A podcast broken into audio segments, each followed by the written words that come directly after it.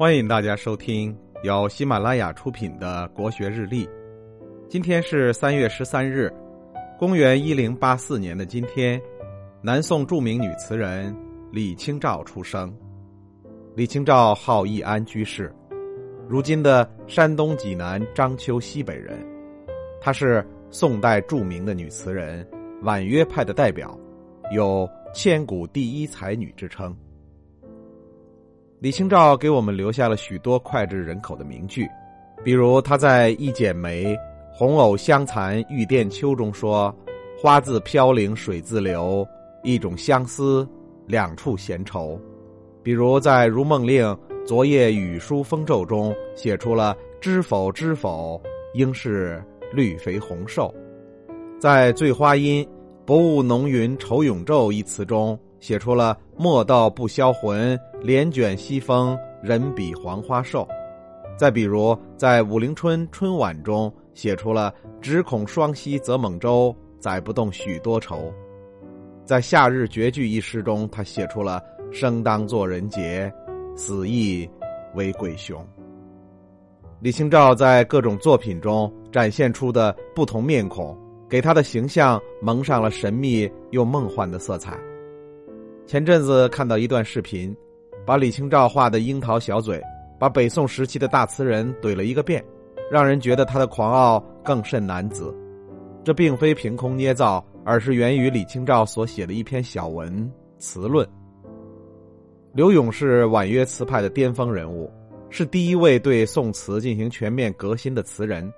诗人赞曰：“凡有井水处，皆能歌柳词。”可见其词影响力之大，在李清照看来，柳永的词庸俗不堪，格调低下，认为他难登大雅之堂。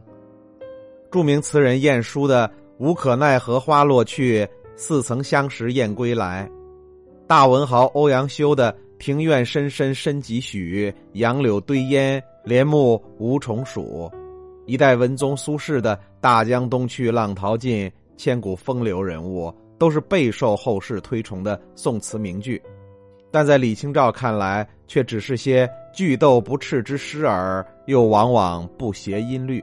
意思是说，晏殊、欧阳修、苏轼这些人写的根本不能算词，毫无韵律之美，唱起来太难听。和李清照一样写婉约词的秦观呢，在他看来，秦既专主情志而少故实。譬如贫家美女，虽极艳丽丰仪，而终乏富贵态。也就是说，秦观的词虽然致力于婉约深情，却空洞，没有实际内容。就好像穷人家的美女，即便长得漂亮，打扮的也时尚，终究是骨子里缺少与生俱来的富贵气质。而王安石、曾巩的词，在他看来，实在是让人笑掉大牙，没法读。黄庭坚的词则瑕疵太多，难成上品。总之，诸多前辈没有他看得上眼的。这位女词人是不是也太狂妄了呢？词论之中，李清照开创性的指出，词别是一家，主张词应是区别于诗的独立存在。他认为，词作为用来演唱的歌词，必须具备音乐属性，必须讲求音律美感，必须以婉约为正宗。李清照的评论，其本意并不在批评前辈，而是在举反例，目的是给出自己对词作要求的独到见解。比如，他以柳永为反例，力唱高雅；他以晏殊、欧阳修、苏轼为反例，力唱谐乐；他以张先、宋祁为反例，力唱浑成；他以贺铸为反例，力唱典重；以晏几道为反例，力唱铺叙。